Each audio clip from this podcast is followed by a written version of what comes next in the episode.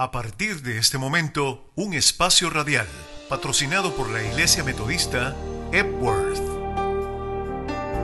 Transformados por la fe. Quedan con ustedes las pastoras Yolanda Puportis y Jennifer Fenner-Telles.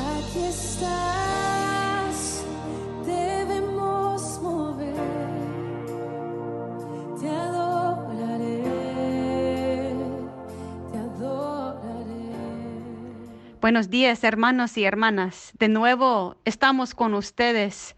Yo soy la pastora Jennifer Fenner de Telles y estoy acompañada por la pastora Yolanda Pupo Ortiz y los her- hermanos Elvin Castro, Miguel Gallegos y Nubia Rocha. Como siempre, lo primero que hacemos es darle gracias a Dios por darnos la oportunidad de compartir con ustedes y por sentir en todo momento su presencia con nosotros. Oramos para que este tiempo sea de bendición para todos los que nos escuchan y que sobre todo en esta época de cuaresma, los 40 días antes que el domingo en lo cual celebramos la resurrección de Cristo, que nosotros podamos profundizar en nuestra relación con Dios para la transformación de nuestras vidas, nuestros hogares y toda la tierra.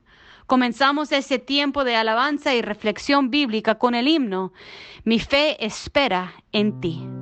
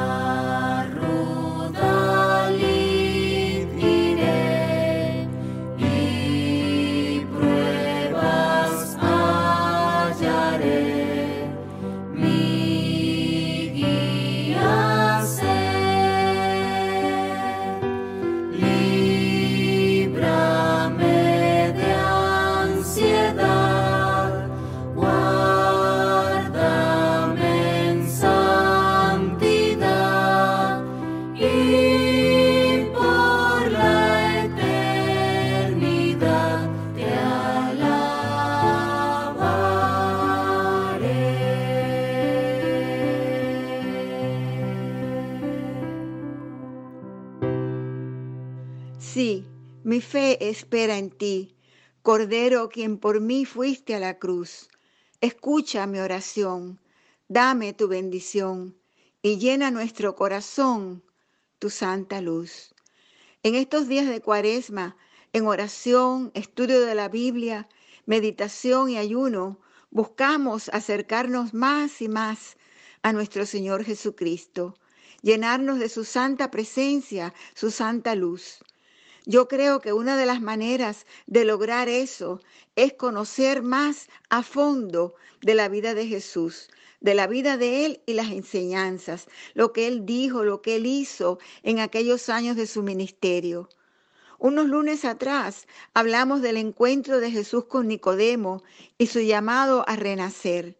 La semana pasada lo vimos sanando a la mujer que después de estar encorvada por 18 años volvió a la vida al ser liberada por Jesús. Hoy nos encontramos a Jesús frente a un hombre paralítico. Esta historia se encuentra en el Evangelio de Marcos, capítulo 2, versículos del 1 al 12. Le voy a pedir a Elvin que lo lea. ¿Pudieras leerlo, Elvin, por favor? Claro que sí, pastora. Como usted dijo anteriormente, eh, la lectura que va a leer se encuentra en el Evangelio de Marcos, en el capítulo 2, comenzando de los versículos del 1 al 12. Algunos días después, Jesús volvió a Capernaum. En cuanto se supo que estaba en la casa, se juntó mucha gente, de manera que ya no cabían ni aún a la puerta Mientras él les predicaba la palabra, llegaron entonces cuatro hombres que cargaban a un paralítico. Como no podían acercarse a Jesús por causa de la multitud, quitaron parte del techo donde estaba Jesús. Hicieron una abertura y por ahí bajaron la camilla en la que estaba acostado el paralítico. Cuando Jesús vio la fe de ellos, le dijo al paralítico, Hijo, los pecados te son perdonados. Algunos de los escribas que estaban allí sentados se decían a sí mismo, ¿qué es lo que dice éste? Está blasfemando. ¿Quién puede perdonar pecados? Nadie sino Dios. Enseguida Jesús se dio cuenta de lo que estaban pensando, así que les preguntó, ¿qué es lo que cavilan en su corazón? ¿Qué es más fácil? Que le diga al paralítico, tus pecados te son perdonados, o que le diga, levántate, toma tu camilla y anda. Pues para que ustedes sepan que el Hijo del Hombre tiene autoridad en la tierra para perdonar pecados, éste le dice al paralítico, levántate, toma tu camilla y vete a tu casa. Enseguida el paralítico se levantó, tomó su camilla y salió delante de todos que se quedaron asombrados y glorificando a Dios, al mismo tiempo que decían, Nunca hemos visto nada parecido. Palabra de Dios. Vemos que, aunque esto sucede temprano en el ministerio de Jesús, ya su fama se había corrido por el pueblo. En cuanto la gente se enteró que Jesús estaba en el pueblo, la casa donde estaba, que se cree era la casa de Pedro, aunque algunos piensan que era la propia casa de Jesús, se llenó de gente. Nos dice la Biblia que eran tantas personas que no cabían ni aún a la puerta. Así que nos imaginamos que habría mucha gente afuera escuchando a Jesús. En eso llegaron unos hombres llevando una camilla con un hombre paralítico. Obviamente querían traérselo a Jesús para que lo sanara, pero había tanta gente que no podían entrar. Si han tratado ustedes alguna vez de hacerse paso en medio de una multitud, saben lo difícil que es. Yo he visto muchas personas desistir de sus propósitos y regresar a sus casas ante lo inútil de sus esfuerzos por entrar a un restaurante o a otra actividad. Pero eso no fue lo que hicieron aquellos hombres. No sabemos la relación que tenían con el hombre paralítico, si eran hermanos o amigos, lo cierto es que ellos estaban decididos a que Jesús viera a su amigo y no se iban a ir sin que lo hiciera. Ni cortos ni perezosos subieron a la azotea, abrieron un hueco en el techo y bajaron por ahí la camilla con el hombre paralítico en ella. ¿Se lo imaginan? Tremendo, dice. Siempre me ha impresionado el deseo de aquellos hombres de ayudar a su amigo. Si le iban a hacer el favor, se lo iban a hacer completo y no a medias.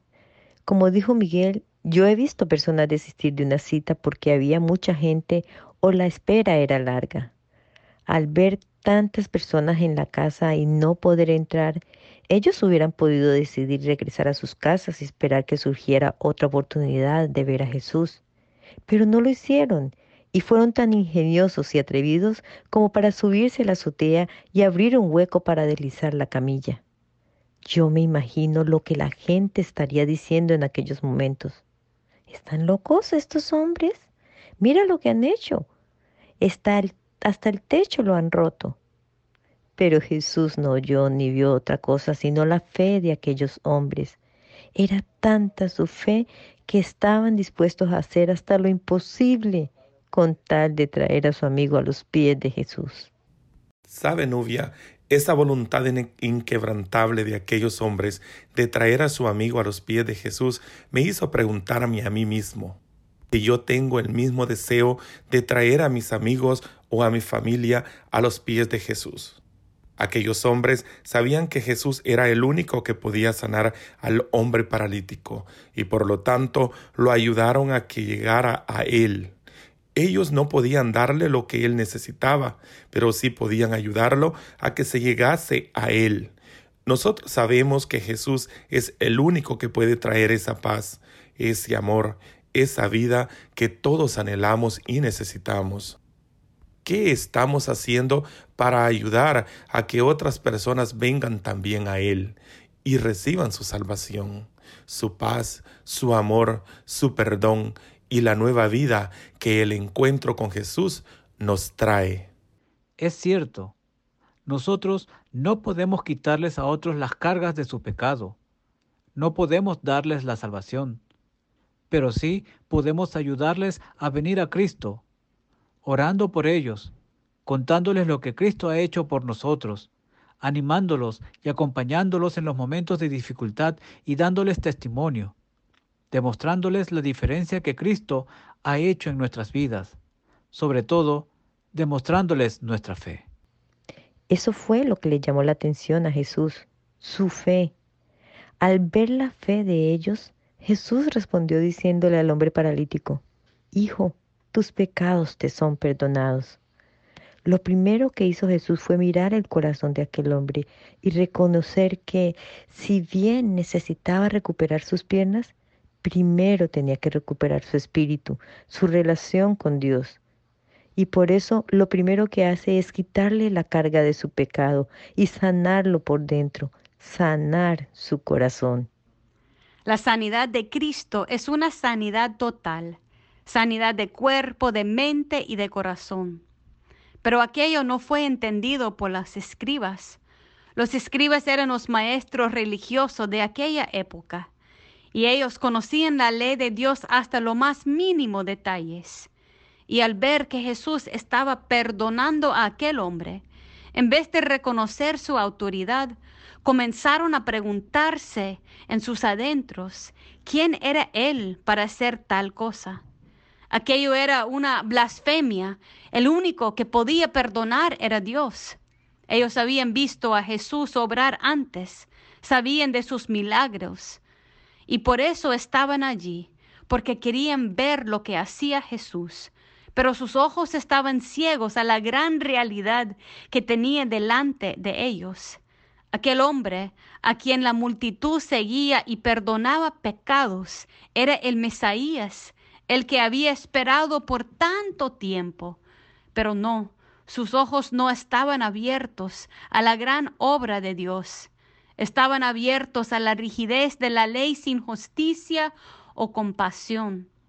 Sus ojos estaban abiertos a la religión, que es aprendida pero no sentida. Sus ojos estaban abiertos a la crítica negativa y por eso no pudieron ver el milagro de la sanidad que comenzó por dentro, cuando por la gracia de Dios nuestros pecados son perdonados. Cuántas veces también nuestros ojos están abiertos para todo menos para ver la mano de Dios en nuestras vidas y en la vida de los que nos rodean. Por eso nuestra oración debe ser como dice el canto, abre mis ojos, oh Cristo, abre mis ojos para verte, para ver tu amor y tu grandeza.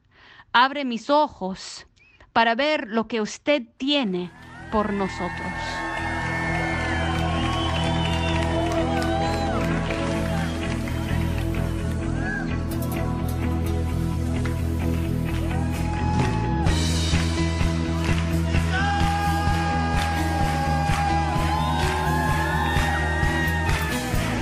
Queremos ver tu rostro, Señor, y amarte para siempre.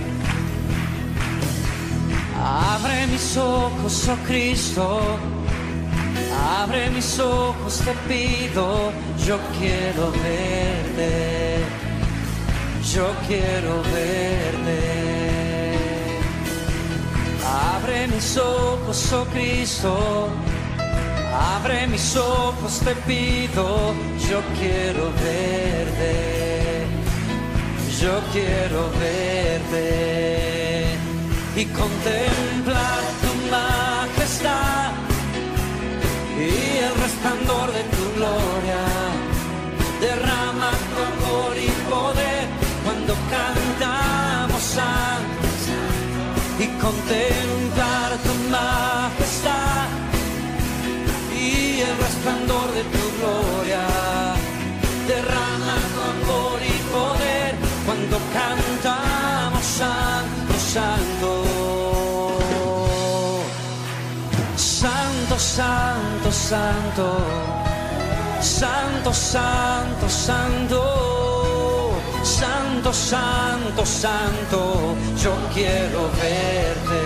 Decimos santo Santo, santo, santo.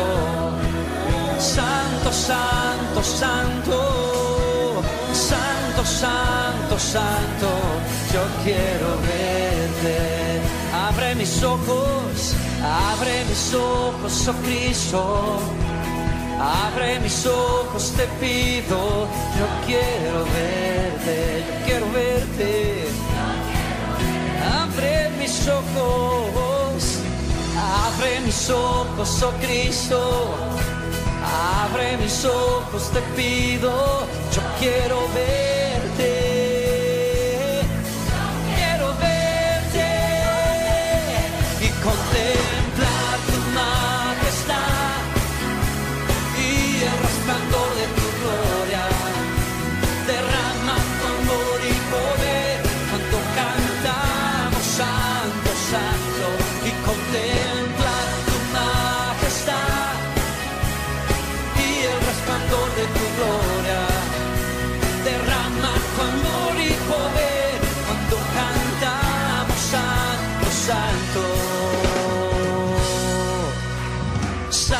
Santo, santo,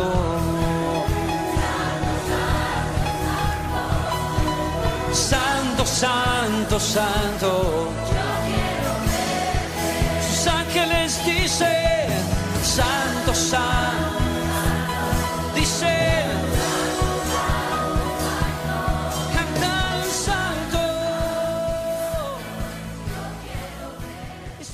Sí, tenemos que pedirle a Dios que nos abra los ojos, nos abra los ojos para reconocerlo como nuestro Señor y Dios, que nos abra los ojos para así ser un instrumento suyo y no un obstáculo como lo fueron aquellos escribas ciegos a su poder.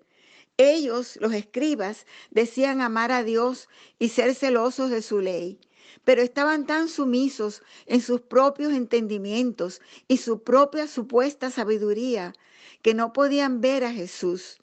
Pero Jesús sí podía verlos a ellos. Él conocía sus pensamientos y sentimientos sin ni siquiera expresarlos en voz alta. Yo me imagino la sorpresa que fue para aquellos escribas oír a Jesús decirles exactamente lo que estaban pensando. ¿Qué están cavilando en sus corazones? les preguntó. ¿Creen que estoy jugando, que estoy blasfemando? ¿Creen que es más fácil decirle a este hombre que está perdonado que sanarle? Pues para que sepan que el Hijo de Dios tiene autoridad para perdonar pecados, miren. Y Jesús, dirigiéndose al hombre en la camilla, le dijo, levántate, toma tu camilla y vete a tu casa. Y el hombre se levantó, se levantó por sí mismo sin que nadie lo ayudara. Tomó la camilla donde había estado echado por tanto tiempo y se fue. En la versión que nos narra, Lucas, nos dice que se levantó y se fue glorificando a Dios, alabando a Dios. Gloria sea al Señor.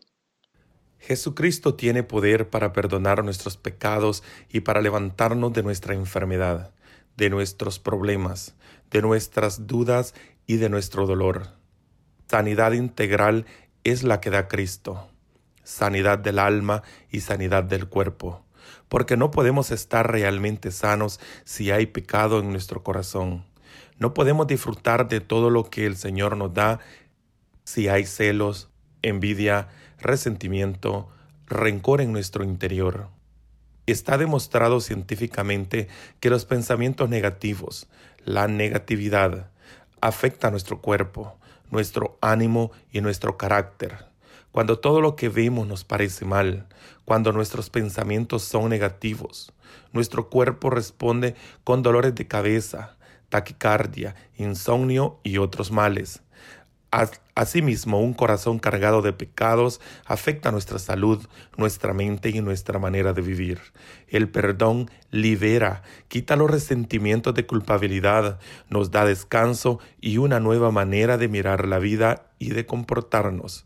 Por eso Jesús, en su gran amor, lo primero que hace cuando venimos a Él es mirar nuestro corazón y darnos el descanso, la liberación de su perdón y con ello nuestra total sanidad. Nos dice el pasaje que la gente que estaba allí se quedó asombrada y glorificaban a Dios porque nunca habían visto cosa igual. ¿Cuántos de ellos llegarían a sus casas transformados por lo que habían visto? ¿Cuántos buscarían después a Jesús para seguirle y ser ellos también sus discípulos? No lo sabemos. Pero lo cierto es que, como decíamos el lunes pasado en nuestro programa, la obra que Dios hace en nuestras vidas no se puede ocultar. Citando al apóstol Pedro, la realidad es que una vez que hemos sentido el poder de Cristo en nuestras vidas, no podemos dejar de decir lo que hemos visto y oído. El hombre paralítico con su vida renovada, perdonada, sanada, era testimonio del poder de Dios, y eso no se podía ocultar. La gente que lo vio salió contando aquello que había ocurrido. La pregunta para nosotros es, ¿qué es lo que la gente que nos rodea ve en nosotros? Aún más, ¿te has sentido verdaderamente perdonado o perdonada por nuestro Señor? ¿Cómo ese perdón ha cambiado tu vida, tus relaciones, tu manera de vivir? A veces respondemos rápidamente a esas preguntas, pero la realidad es que a muchos de nosotros nos cuesta trabajo creer que en realidad hemos sido perdonados. Nos cuesta trabajo creer que Dios nos ama de tal manera que cuando nos arrepentimos, Él perdona nuestro pecado y nos sana. Sana nuestros pensamientos, nuestras palabras y nuestro cuerpo. Su perdón nos levanta de la camilla de nuestras dudas, nuestra amargura, de nuestros vicios, de todo lo que nos ata y no nos deja vivir a plenitud. Cuando recibimos el perdón de Cristo, tal como lo hizo con el hombre paralítico, también recibimos el mandato de levantarnos, dejar la camilla, dejar lo pasado atrás e irnos a la casa, regresar al camino, pero regresar ahora totalmente transformado. La sanidad de Cristo comienza en nuestros adentros, porque es de un corazón perdonado y sano que brota una vida feliz, llena de nuevo valor, paz y fe. Como dice el proverbio en Proverbios 4:23, sobre toda cosa guardada, guarda tu corazón, porque de él mana la vida. De un corazón perdonado, sanado por el amor de Dios, salen los actos de bondad, de justicia, de perdón y de reconciliación. Es por eso que Jesús comenzó el proceso de sanidad del hombre paralítico desde adentro, perdonando sus pecados. Así es el proceso de sanidad para nosotros también. Comienza en el corazón arrepentido, que se llega al Señor clamando por perdón y por sanidad. Crea en mí, oh Dios, un corazón limpio y renueva un espíritu recto dentro de mí. Esa fue la oración del rey David al Señor muchos tiempos atrás cuando él estaba necesitando del perdón de Dios y ser una nueva criatura. Esa es la oración que pide restauración, que se acerca a Dios confiando en su gran amor. Ese Dios que no se cansa de perdonarnos y nos levanta para que sigamos adelante, viviendo no a retazos, no a medias, no cargados y angustiados, sino viviendo a plenitud. Sí, hermanos y hermanas queridas, hermanos que nos escuchan, vengan a los pies de Jesús. Vengan a Él así tal y como somos, tal y como nos sentimos. Ven a Él, ven a Cristo y recibe su bendición.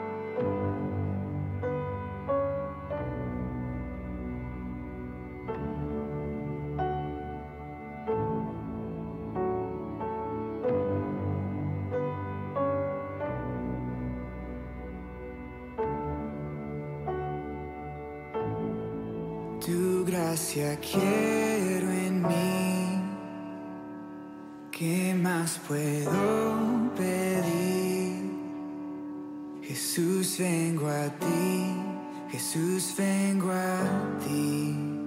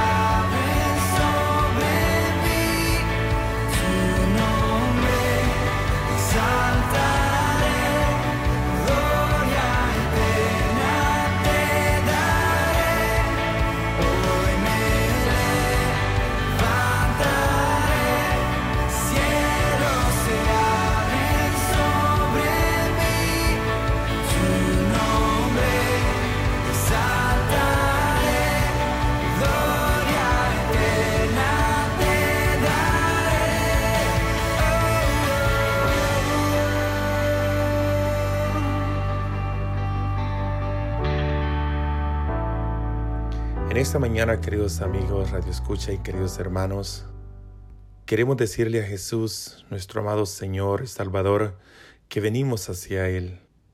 Jesús, esta mañana vengo ante ti, con mi corazón humillado, con mi corazón contrito, a pedirte, Señor, que vengas y restaures mi vida.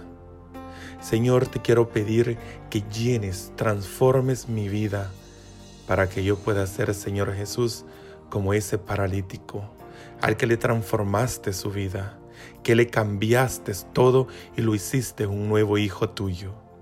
Señor, vengo con mi camilla de pecados, vengo con esa camilla de problemas, con esa camilla repleta de cosas que estorban en mi alma o que no me permiten acercarme a ti.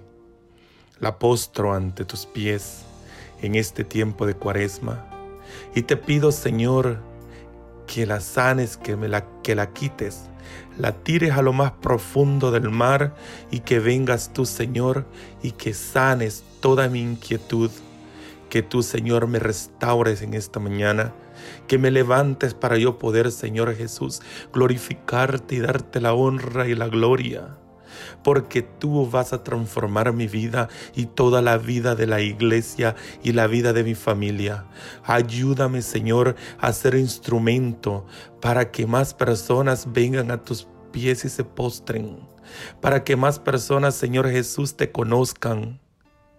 Vengo esta mañana, Padre, a pedirte a suplicarte, Señor Jesús, que con esa sangre que derramaste en la cruz, laves y perdones mis pecados. Así como estás perdonando los pecados, Señor Jesús, de ese paralítico, que ya no tenía esperanza, pero que esos amigos lo llevaron para que te conociera. Asimismo quiero ser un instrumento, Padre, para atraer más personas a tu redil. Ayúdame, Padre, a ser instrumento de tu paz, para que las personas te conozcan, para que puedan glorificarte y para que puedan sentir el amor que tú tienes para cada uno de nosotros. Señor, derrama tu Santo Espíritu en esta mañana, Señor, en cada uno de nosotros. Derrámalo en cada una de tu iglesia, Padre, porque tú dices que donde dos o tres están reunidos en tu nombre, ahí habrá sanidad, ahí estarás tú, aleluya, sanándolo y glorificándonos, Padre. Alabado sea tu santo nombre. Te pedimos en esta mañana, Padre, que vengas, Señor Jesús, a nuestros corazones porque te necesitamos. Necesitamos, Señor, que vengas a limpiarnos, a llenarnos, a sanarnos, a purificarnos, a que quiste todas peste, Señor Jesús, mundicia que existe en el mundo y que seas tú, Padre amado, el que nos vas a dar la nueva vida, el que nos estás preparando para tu venida gloriosa, Señor. Ayúdanos a mantenernos firme, aunque estamos luchando con potestades, Señor, que no son de este mundo, como dice tu santa palabra, pero te pedimos que nos llenes, que nos laves, amado Señor, porque tuya es la gloria, el poder, Señor Jesús, solamente en ti podemos confiar, Padre. Todo esto, Señor, te lo imploramos en tu santo y amado nombre de tu Hijo Jesucristo. Amén y amén. Gracias, hermanos y hermanas, por compartir con nosotros en esta mañana. Les invitamos a nuestra página web epworthenespañol.org, donde compartimos nuestra información. Tenemos servicios de adoración, programa para niños y jóvenes y adultos y otras actividades, todos por Zoom y por Facebook Live. También les invitamos a escuchar nuestras meditaciones diarias en nuestro canal de YouTube, Epworth Productions. Los servicios de adoración y alabanza en español son los domingos a las doce y media de la tarde. Y ustedes pueden participar por Facebook Live o por Zoom, yendo a la página web de la iglesia y haciendo clic donde dice únese a un servicio. Nuestro teléfono donde pueden llamar para cualquier pregunta, información o para dejarnos peticiones de oración es el 301-264-7767. Estamos en el 9008 Rosemont Drive, en la esquina de la 355 y Rosemont Drive, frente a la plaza de Walnut Hill. Nosotros somos una iglesia viva, llena del Espíritu de Dios y queriendo ser obra de Dios en la comunidad, creyendo en la transformación de corazón, de vida y de comunidad. Que Dios les bendiga en esta mañana. Hasta aquí su espacio Transformados por la Fe, el programa semanal de la Iglesia Metodista Edworth de Gatesburg, Maryland, ubicada en el 9008 de la Roseman Drive, con teléfono 301-264-7767. 301-264-7767. Con servicios en español los domingos al mediodía. Gracias por su sintonía. Milagroso, abres camino, cumples promesas, luz en tinieblas, mi Dios, así eres.